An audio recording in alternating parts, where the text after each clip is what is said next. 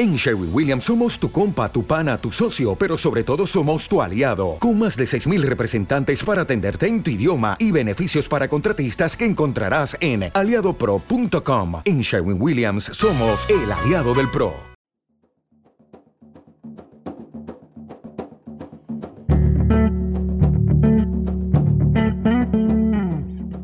¿Qué es el temperamento? El temperamento es algo que heredamos como cuando uno hereda el color de los ojos o la forma de la nariz.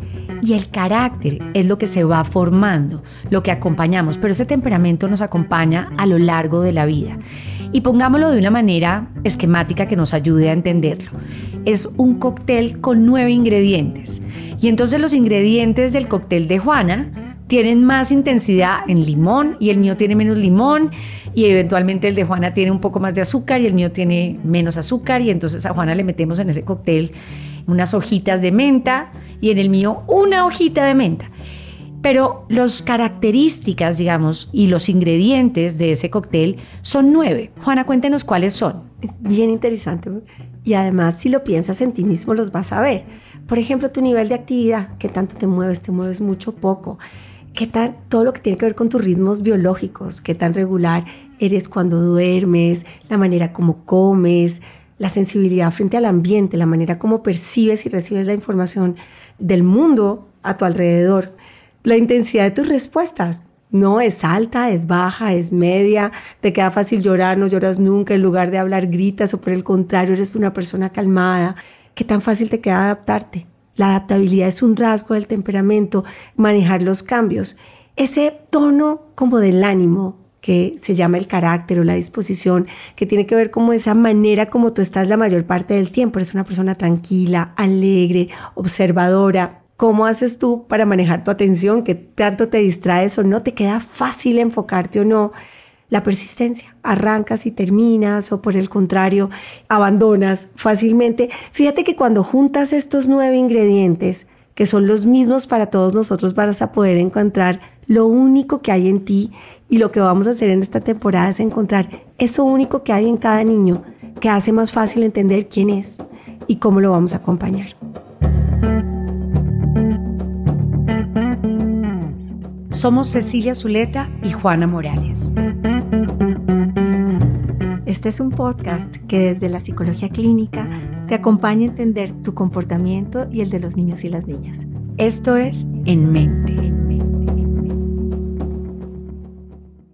Nuestra invitada de hoy es Carolina, que tiene a su hija Ale, de 11 años, y viene porque Ale tiene un temperamento que ha sido un reto en la crianza de esta familia. Esta es una niña maravillosa, llena de habilidades, inteligente, capaz, es una niña alegre, es una niña que le gusta estar con gente y es una niña que al mismo tiempo tiene una serie de desafíos que tienen que ver con la manera como se relaciona con otras personas y con entender a veces cómo ve el mundo de una manera que no siempre ella quisiera, ¿cierto? Sí, las reacciones que tiene cuando las cosas no van como ella quiere. Vamos a oír a Carolina.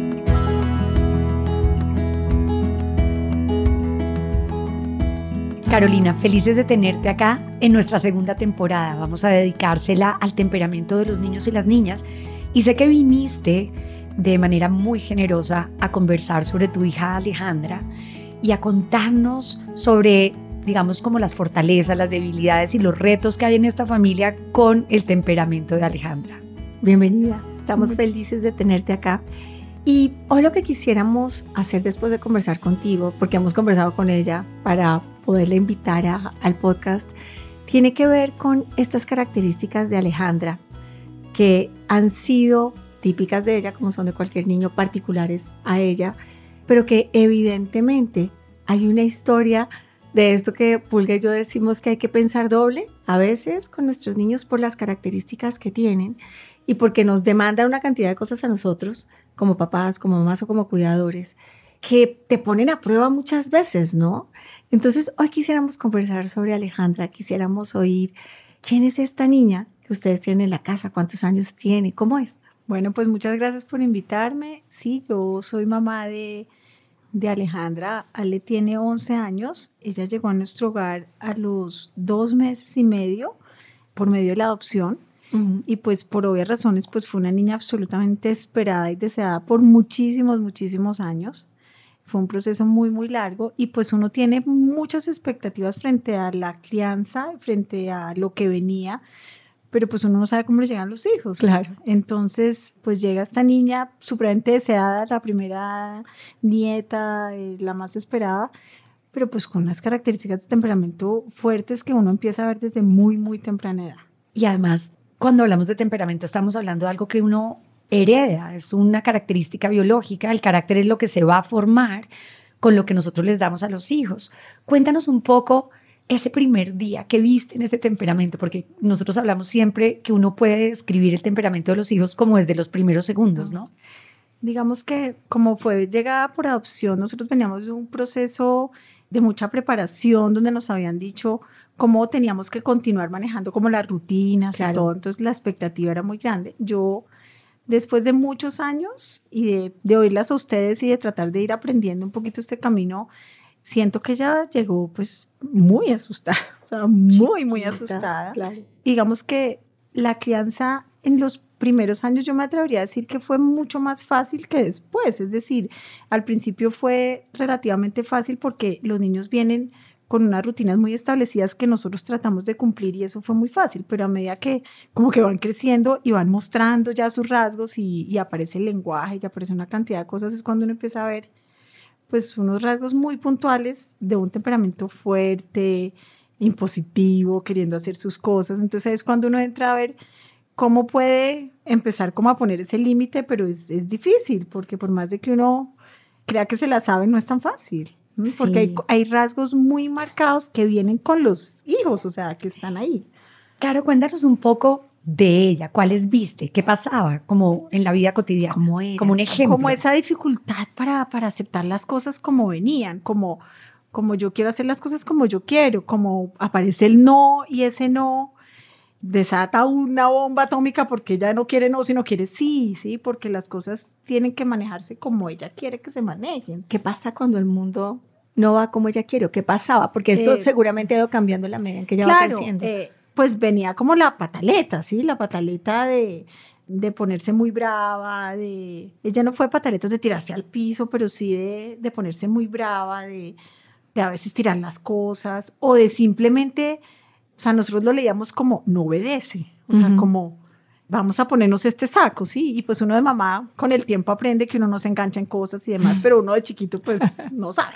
Entonces, vamos a ponernos este saco. No, yo no me quiero poner este saco, yo me quiero poner este. Fuera de eso, tuvo un lenguaje muy prematuro, o sea, esta chiquita empezó a hablar de, a los 18 meses, ella hablaba todo. Entonces, una cosita chiquitica hablando y hablando y hablando y diciendo no me pongo esto o no hago esto o no me como esto o no me siento como esa actitud de que uno la leía como desafiante, como...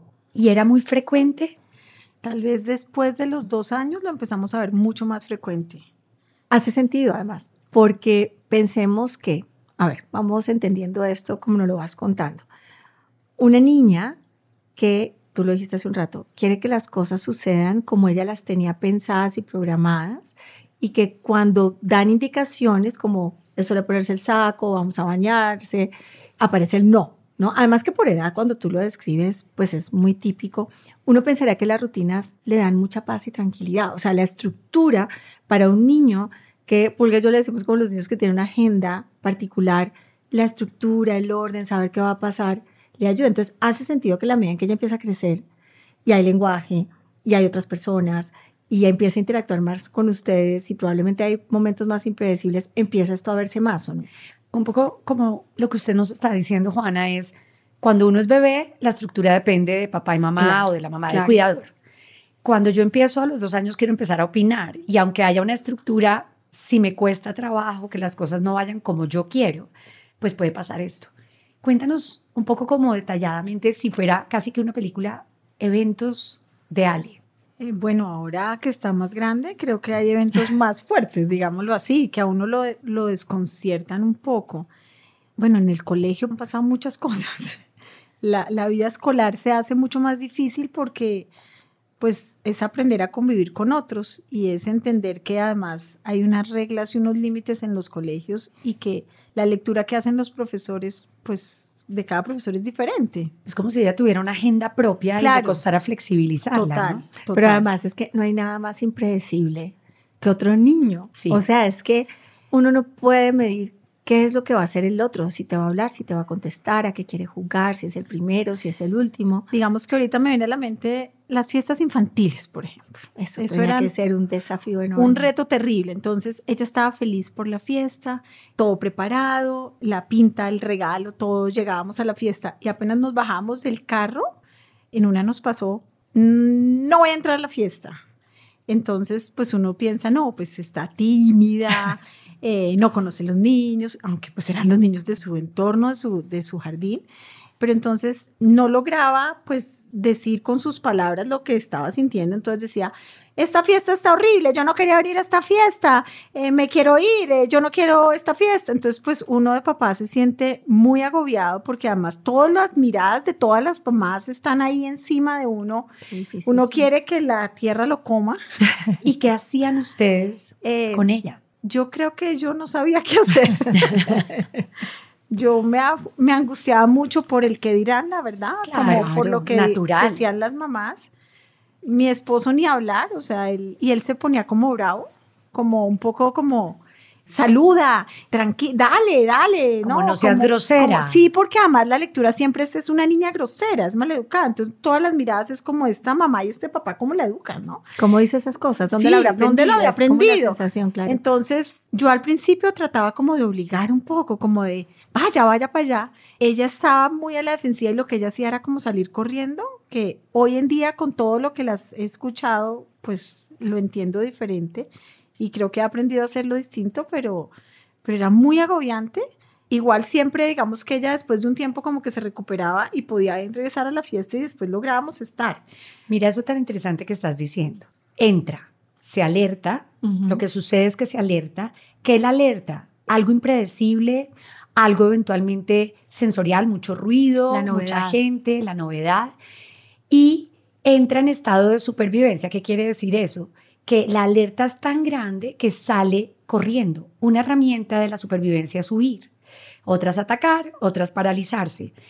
Y una vez encontraba como ese sosiego, ya sea porque ustedes se lo daban o ella lo encontraba en su carrera, podía acceder a ese lugar con todo y que se lo habían anticipado. Pero lo que estamos viendo, a lo que llamamos a veces qué grosería, ¿cierto? Cuando ella dice, esta fiesta es horrible, es que está en estado emocional, pero cuando ya sale corriendo, está más abajo, por ponerlo de alguna manera. Y cuando lo vemos como es una niña grosera, pues es lo que podemos entender con las herramientas que tenemos. Pero parte de que tú estés sentada aquí es que otras personas y que tú puedan entender que lo que le está pasando es que su cuerpo está alerta, le está diciendo sal corriendo de acá, esto está siendo difícil para ti. No es eres una niña grosera, malcriada.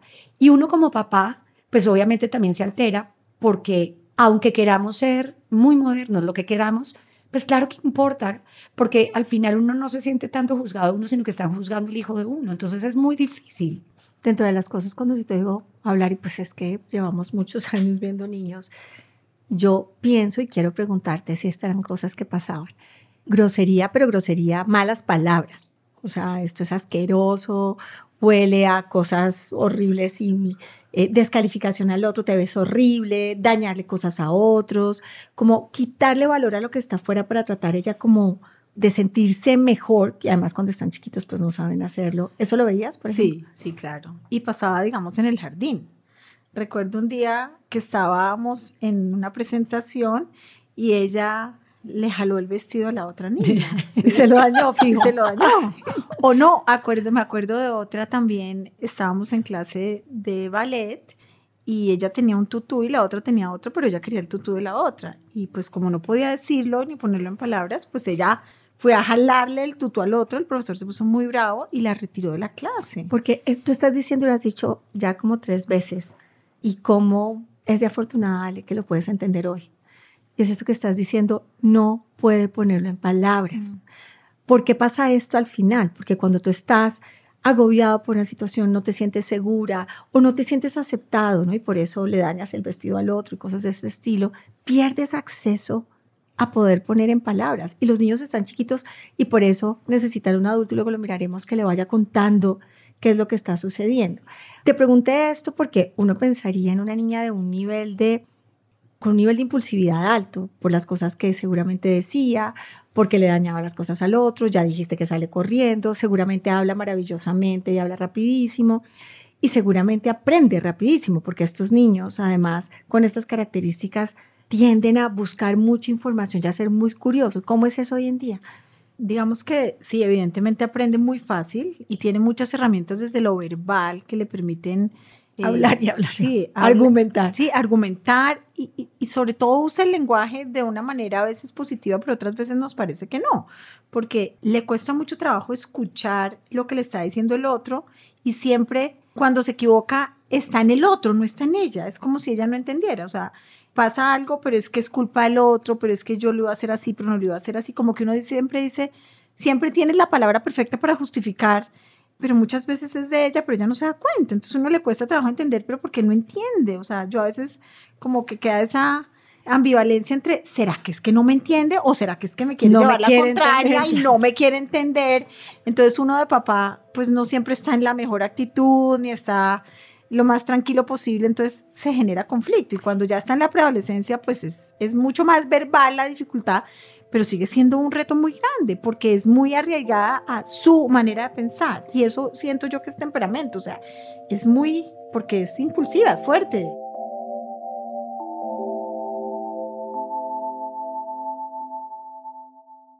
Cuando tú hablas de ella, yo pienso que su flexibilidad, pues es donde ella se enreda, es como flexibilizar lo que está pasando con los otros. Y ese mismo malestar que aparece cuando algo no va como ella quiere, no le permite tener esa comprensión. No es que tenga dificultades para comprender, sino que cuando tú estás molesto, piénsalo tú como adulto, es dificilísimo poder ver la secuencia de lo que sucedió. Simplemente tú me generaste un malestar, luego la culpa es tuya y entonces yo justifico o con tal de evitar el malestar también me justifico y ahí a veces aparecen las mentiras. Ha aparecido en algún momento las mentiras, las acaba de poner una cara. la cara que está haciendo, sí. Las mentiras es, es un tema muy complejo en mi casa porque siempre está diciendo mentiras, o sea, las cosas que no son y eso nos genera mucha dificultad, sobre todo para su papá porque su papá lo lee como es una mentirosa, o sea, no me no dice la verdad. Entonces, y lo que pasa es que viene una mentira porque ella se ve como con el problema, entonces viene la mentira y esa mentira le lleva a otra mentira y es como una bolita de nieve que nunca para. Y cuando ella ya quiere parar y se da cuenta que lo que hizo no fue así, pues no, no sabe qué hacer. Y a mí lo que más me preocupa siempre es el impacto social que eso pueda llegar a tener en este momento en su escolaridad. Además, porque la lectura siempre de los profesores es, es mentirosa, no sigue las reglas, agresiva es, a veces es agresiva verbalmente, no sabe socializar, ¿sí? Entonces, es una lucha constante entre tratar de pues de cumplir con las demandas de un colegio porque los colegios tienen reglas, tienen límites. Entonces, yo creo que estos son estos chiquitos que se ven metidos en muchos problemas de, de convivencia, pero es que no lo saben hacer diferente. Claro, ¿cómo se ve? Se ve mentirosa, se ve grosera, se ve que no cumple. ¿Qué es lo que le está pasando? Es lo que vamos a tratar de ayudarte a entender. Veo que todo lo que has oído y has leído y has aprendido conociéndola a ella, pues te ha permitido tener una mirada mucho más compasiva de entender que aquí pasa algo, pero es, digamos, algo que va más, más profundo.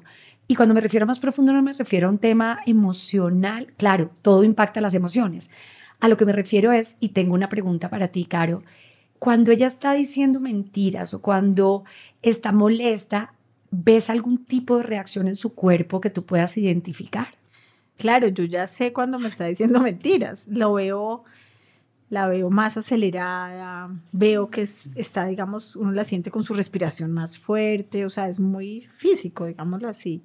Y los ojos se le ven distintos, claro, o sea, uno Pero eso es en el momento de la mentira, ¿cierto? Que es evidente. A lo que me refiero es, algo la lleva a decir mentiras. Yo hablé del malestar. Cuando una situación le genera malestar, la lleva a decir mentiras, pero también la lleva a culpar a los demás el malestar y no poder ver la secuencia de lo que sucedió y donde ella pudo haber tenido alguna responsabilidad. ¿Alcanzas a ver si hay algún tipo de reacción diferente en su cuerpo? No. Ok, esa va a ser una tarea que vamos a tener y es ver, porque lo primero que va a suceder cuando hay malestar en ella es que hay una respuesta en su cuerpo. Probablemente no es visible, probablemente es algo que ella nos pueda reportar, pero eso nos va a ayudar eventualmente a ayudarla a hacer las pausas que tendría que aprender a hacer. Le va a tomar años poderlas hacer, pero es ir comprendiendo que el cuerpo es el primero que se alerta. Y ella, como tiene una agenda escrita como en piedra en su cabeza de cómo van a ser las cosas, cómo van a suceder, cuando las cosas no suceden así, se alerta su cuerpo antes que nada. Y ahí aparecen todos esos comportamientos que los adultos que no saben mucho de esto juzgan. Pero lo que tenemos que mirar es esa alerta, qué la generó y cómo le ayudamos a regularla. ¿Usted qué piensa, Juana? Yo acá mientras ustedes conversaban estaba tomando unas notas y es que me encanta cómo empezaste y para cerrar ahorita esta primera parte, de cómo empieza a ser tan evidente unas características muy puntuales que efectivamente tienen que ver con eso, con lo que ya viene y con lo que nació, ¿no? El nivel de impulsividad que tiene, qué tan impulsiva es, todo ese tema autorreferencial, ¿no? Todo tiene que ver con ella, la manera como flexibiliza el pensamiento, la manera como se adapta a situaciones nuevas. Esto que es, porque yo decimos que es como el clacker a mil, ¿no? Ella está rápido y seguramente lo ves cuando se pone, cuando se preocupa y esa pobre solución de problemas sociales que tiene tanto que ver con sentirse aceptado, querido, parte, pertenecer. Y vamos a mirar ahora en un rato entonces qué estrategias podemos tener. Tengo una última pregunta antes de mirar las estrategias. ¿Cómo estamos de amigos? ¿Tiene amigos o no tiene amigos? Bueno, pues tiene más amigos ahora, sí, se siente mucho más cómoda, pero sigue siendo un reto grandísimo para ella. Tal vez por lo que tú acabas de decir, Juana, porque ella siempre está pendiente de sentirse aceptada, de sentir que sí la quieren, de sentir que, que su comportamiento está siendo aceptado por el otro, pero sigue siendo difícil, sobre todo en el colegio, porque como ha habido episodios y situaciones que no han sido de pronto tan agradables, tan chéveres, pues obviamente es un reto mayor. Ahora, cuando el grupo es distinto, cuando es otro grupo, donde, sobre todo en un contexto distinto al escolar. Donde no hay historia Exacto, esa es la palabra, donde no hay historia. Y ella misma dice, a veces dice, me quiero salir del colegio porque yo quiero hacer una nueva historia.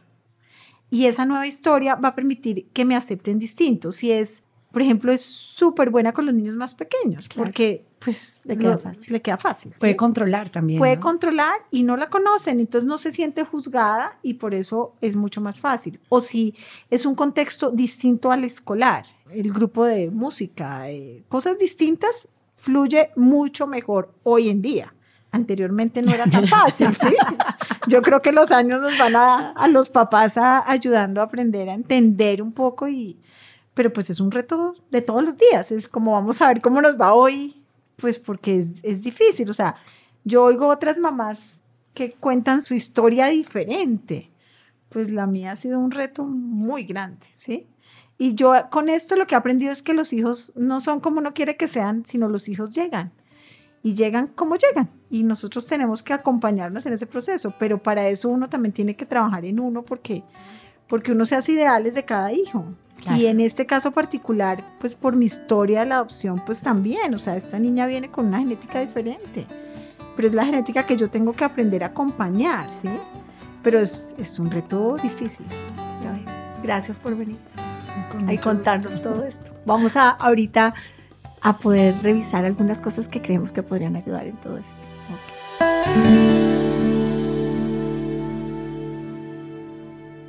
Podríamos quedarnos un rato largo hablando sobre Ale, porque está llena de historias la vida de ella que tienen como esas emociones de la mano de la sensación de preocupación que leemos en la voz de Caro y al mismo tiempo son hasta divertidas cuando las oímos, ¿no? Porque son muy particulares. Y esto que vamos a hacer ahorita, lo que busca Caro es tratar de mirar qué estrategias, qué cosas se nos ocurre ahorita que podrían muy seguramente sumar a lo que ustedes están haciendo, porque es muy evidente que todos estos años han sido unos años llenos de aprendizaje y de poner en práctica como cosas nuevas. Yo pensaría que la primera, que ya esta familia la tiene, pero probablemente algunas familias que nos están oyendo no la tienen, es esa mirada compasiva con uno como papá en que tiene que aprender y que es un reto todos los días y al ser un reto hay que aprender.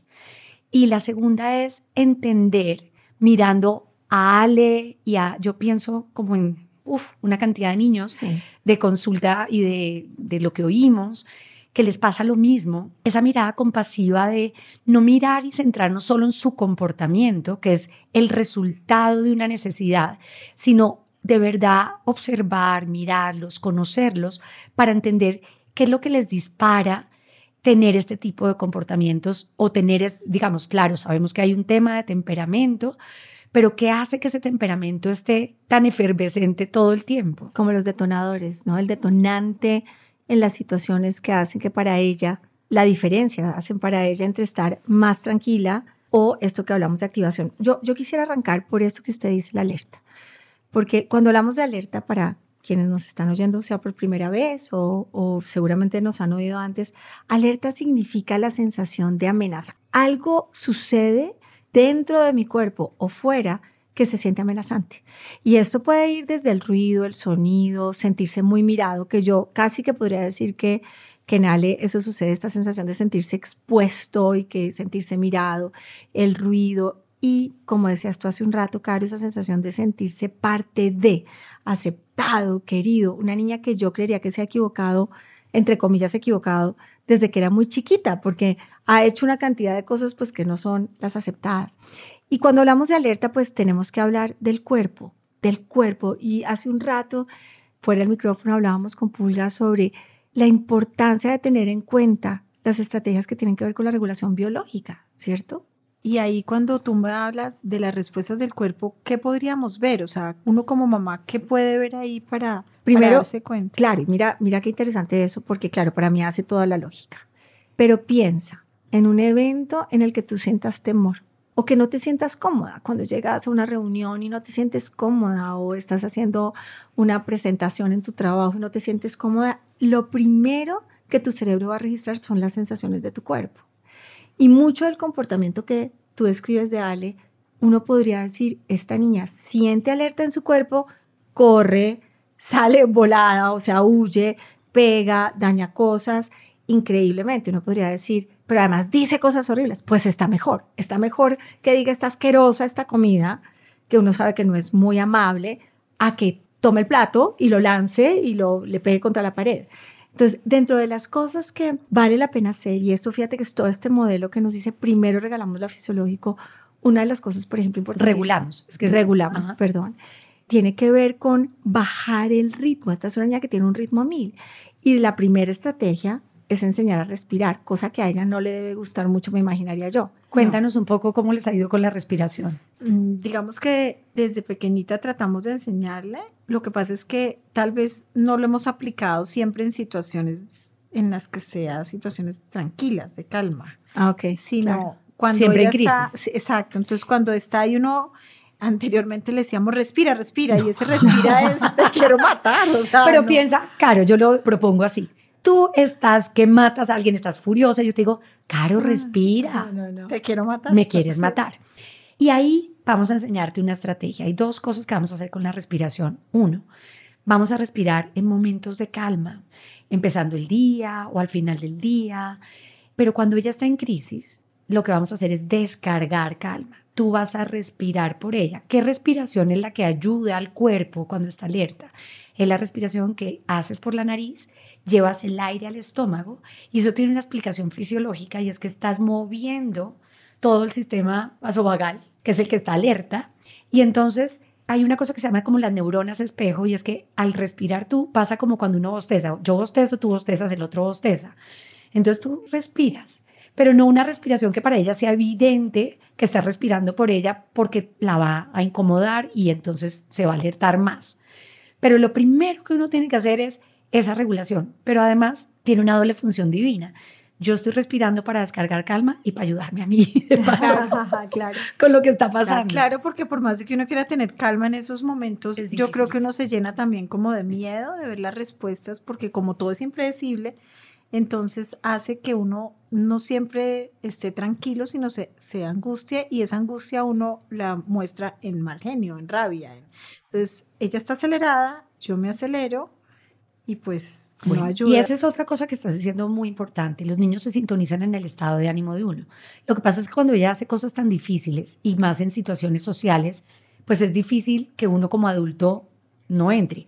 Y además a los adultos nos pasa otra cosa, y es que también tenemos neuronas espejo y entonces lo primero que nos pasa es que nos conectamos en el estado de ellos, tenemos que recuperar nuestra compostura, respirar para nosotros, pero la respiración solita no es suficiente. ¿Por qué, Juana? No es suficiente porque la respiración lo que te va a servir es para hacer la pausa. Básicamente es para poder como regular el cuerpo. Exacto. Y parar para poderse hablar a uno mismo.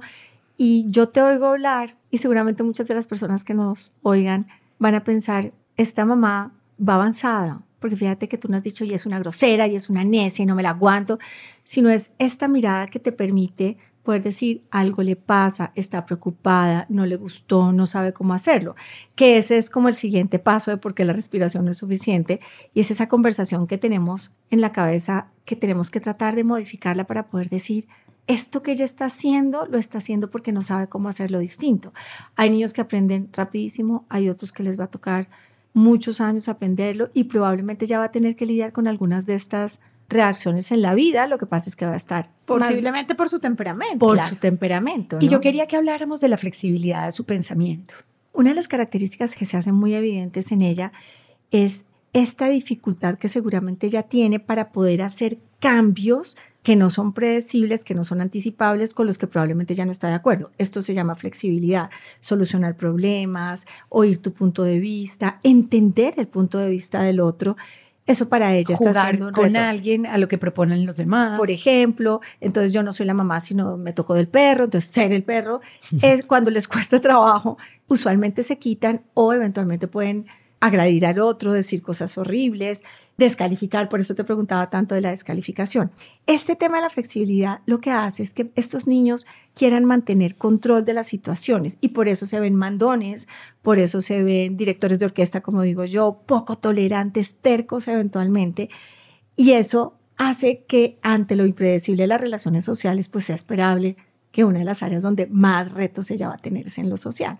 Entonces, dentro de las cosas que puede ayudar para esto, una de esas es ayudarla a que ella se sienta en control. ¿Qué quiere decir esto? Claro, quiere decir esos momentos en donde ella puede decidir en un límite que es estable. O sea, la estructura, ella necesita estructura como cualquier otro niño, pero no puede ser una estructura de camisa de fuerza, porque los niños que se sienten terriblemente acorralados, ¿no? Yo digo que esa sensación de no tengo para dónde salir, vamos a ver este tipo de, de características aumentadas. Entonces, por ejemplo, tú lo dijiste hace un rato que seguramente lo haces es hora de salir al parque, está lloviendo, hay que ponerse algo para el frío. ¿Qué te quieres poner? O ¿Cuál es tu plan? ¿Cuál es tu plan? Mm. Esa es una gran, gran pregunta. ¿Cuál es tu plan? ¿Qué vas a hacer para solucionar que hay que salir tapado, por ejemplo? O cuando se meten problemas en el colegio. Ay, ahí yo tengo una recomendación divina que he utilizado con varios niños y es, en el momento de la crisis, ella le echa la culpa a los demás de todo lo que pasó. Pero cuando esté calmada, como estamos ayudando a flexibilizar el pensamiento, es desbaratar la situación como en película, como, como en cuadritos. rebobinarla. Sí, rebobinarla y para que ella pueda ver dónde pudo ella haber tenido una situación que generó algo en el otro niño. A algunos les cuesta un trabajo infinito poder hacer esa secuencia o poder reconocer que de golpe hubo algo que ellos hicieron también que aportó a la situación difícil. Yo cuando hago eso en el consultorio uso la siguiente frase. ¿Qué parte hicieron los otros? ¿Qué parte hiciste tú? Y a veces parto como que dibujo la hoja en la mitad, como decir, ok, esto de un solo lado no es.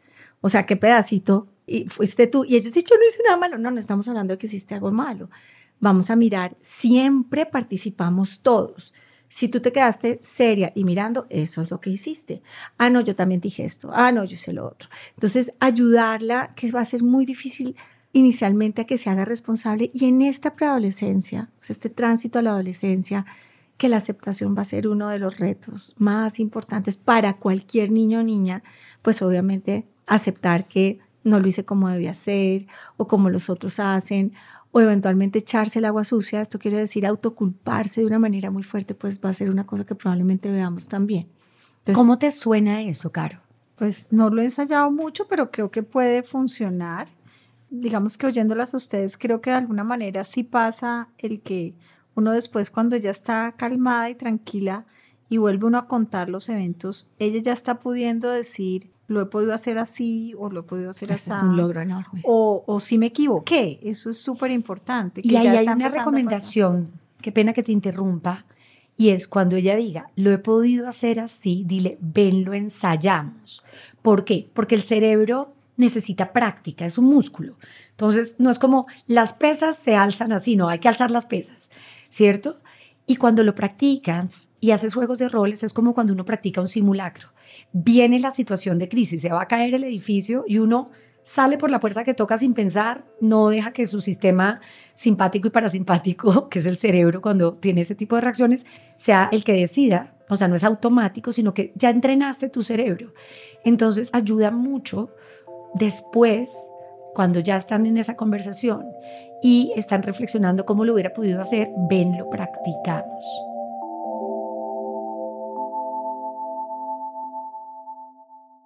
Yo he visto con esa inflexibilidad del pensamiento que no sé si se ha acompañado de eso como unas características muy de una dificultad para seguir la regla, pero una necesidad de, de tener la regla, es decir, de tener todo muy cuadriculado. Entonces, que no sé si tenga que ver también con el temperamento o con la inflexibilidad, que me parecería importante que me lo explicara. Por ejemplo, todo tiene que tener la listica. Eh, si vamos a un paseo, tenemos que tener todo bajo control. La maleta tiene que estar lista ocho días antes. Eh, si es el, el evento de algo, hay que tener todo muy listo yo soy súper estructurada y creo que los niños también aprenden. O sea, a mí me gusta todo súper anticipado y pues creo que eso lo ha aprendido de su mamá. Pero pues yo soy más flexible en el pensamiento, o sea, no, pero pues también soy adulta, entonces creo que también... Si piensas en el control, en la necesidad de control, lo primero que se pregunta es, ¿por qué necesita controlar? Y necesita controlar porque eso le da paz, okay. porque eso baja la ansiedad, porque eso baja esa sensación de no sé qué va a pasar porque ella no sabe manejar muy bien la incertidumbre. El malestar. Porque eso genera malestar. Entonces, ¿qué es lo que hacen los niños desde muy temprano? Ordenan, organizan, cuando escriben empiezan a hacer listas, hacen la maleta antes, porque eso le da sensación de tengo la situación en control. ok, o sea, es una, eso le permite también, digamos que regularse. Sí, pero hay que ayudarla a flexibilizar. ¿Qué tal si lo hacemos el día anterior. ¿Qué tal si al final, si se te ocurre que quieres empacar otro vestido de baño, lo puedes cambiar? O sea, ayudarla dentro de esa necesidad. a flexibilizar un poco. Es como cuando uno le dice a la gente, miremos los grises de la situación, porque ella lo está haciendo de manera súper rígida. Sí, que no sé hasta qué punto sea positivo, sea sano, que se vuelva como una cosa Voy a decir algo, es sano en el sentido en que esto le ayuda a manejar lo que le genera la incertidumbre, ese malestar que siente. Pero cuando está muy rígido, nuestra tarea es dentro de ese mismo esquema que ella planteó, ayudarla a flexibilizar. No es decirle no alistes la maleta, porque de golpe la vamos a desbordar. Pero si lo que le decimos es alistaste la maleta hoy, nos vamos en ocho días, lo que te quiero decir es que si se te ocurre que quisieras sacar algo, meter algo, otro vestido de baño, se vale le estás ayudando a flexibilizar en eso. Que ahí uno falla, que yo entonces le digo, ya no más, o sea, que más con la maleta. entonces el papá le dice, no más, no más, ya, o sea, ya no más con el tema. ¿Y cómo le, tú has nombrado al papá y has dicho como, para él es más difícil? Cuéntame a Juan, ¿cómo le va con todo esto? Pues yo siento que no le va tan bien. Debe ser difícil. Porque, no sé, yo no sé si es cultural o qué, pero para los papás es más difícil acercarse a escuchar de pronto todas estas teorías o leer un poco. Yo he tratado de acercarme más, yo las sigo a ustedes.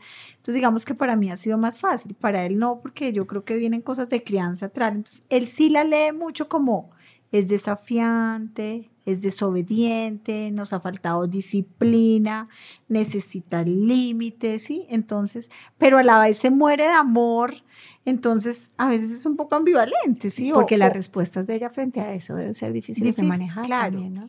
Entonces, pues no es tan fácil. Y podría haber cosas culturales en ese tema del paternaje, aunque afortunadamente cada vez vemos más papás involucrados y que además cuando empiezan a ver que hay cosas que funcionan, pues empiezan a flexibilizar también, ¿cierto? Lo que pasa es que un temperamento como el de Ale puede llevar a uno o a los dos papás a ser inflexibles también porque esa sensación de esta niñita se nos sale del control, esto es muy difícil, esto es grosería, esto sí ya se pasó. Todo lo que tú me quieras explicar, Caro, pero esto sí ya se pasó. no, y sí, y a mí también me pasa, o sea, hay momentos en que yo digo hasta qué punto me sirve lo que les oigo a ustedes de entenderla, de mirarla con una forma compasiva, así, o decir, no, esta muchachita me la está montando y tengo que poner ya el límite. Pero mira y la tengo que castigar y yo sé que después viene, no, no es castigo, es consecuencia, pero entonces viene también un poco el que uno no sabe hasta qué punto. Y claramente cuando Juana se refiere a estructuras, estamos hablando de límites.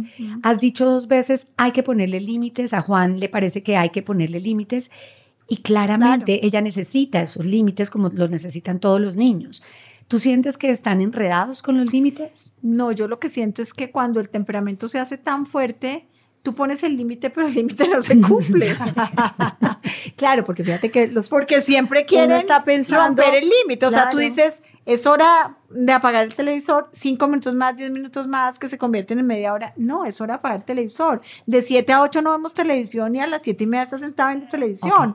O no sé. Y ella necesita mucha anticipación. Entonces, todo el tiempo, pero aún así el límite se rompe.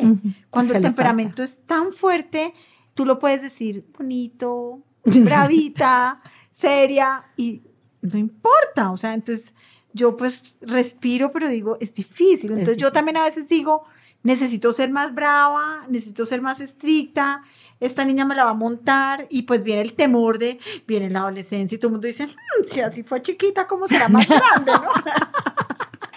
¿Usted qué cree, Juana, esos límites? Eso lo oye uno mucho de los papás, ¿no? Yo, Se te salió de las manos, ¿no? Yo creo cuando un rasgo de temperamento está como tan en el extremo, ¿cierto? Como la flexibilidad en el caso de Ale, pues este es uno de esos momentos en donde sabemos que ella se va, voy a poner entre comillas, saltar el límite muchas, muchas veces por su misma dificultad de poderse organizar para parar, porque además esta vez no hablamos de freno y cómo para ella frenar debe ser difícil, pero cuando te oigo hablar, pienso que este temperamento como el de Ale es un temperamento que te reta en el día a día, en la manera como te relacionas con ella.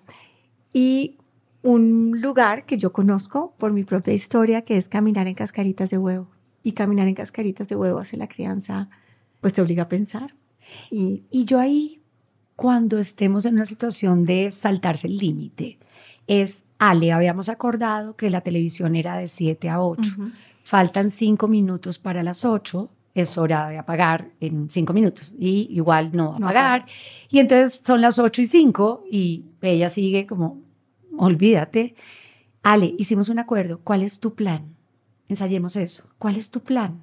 Si la televisión tiene que estar apagada ahorita, ¿cuál es el plan para lograrlo? ¿O cuál es tu plan? Yo ni siquiera le diría qué tiene que, porque a ella eso ya le genera mucho malestar. Y claro, hay papás que me oyen a veces y nos dicen como, ay, no toca pensar tanto. Sí, en estos temperamentos sí, hay que pensar tanto, hay que planear mucho, hay que usar estrategias porque lo que se trata es de ayudarlos a ellos a transitar por lo difícil que es para eso. Así es difícil para nosotros, imaginemos lo, lo que es para ella. Entonces, yo creo que sí, tenemos que trazar muchos planes. Caro, seguiremos conversando. Tú sabes que aquí estamos, ya nos conocimos, ya nos has escuchado, pero claramente uno necesita ir a sus cursos, aprender, enterarse y conocer a sus hijos como son. Eso me encantó, eso que tú dijiste, y es, los hijos no son lo que uno quiere que sean, sino son lo que son. Son lo que son. Y al ser lo que son, vamos a tratar de ayudarlos a ser su mejor versión. Sí, Gracias. Eso es lo difícil, pero esa es la tarea de los padres. Gracias. Gracias a ustedes por invitar.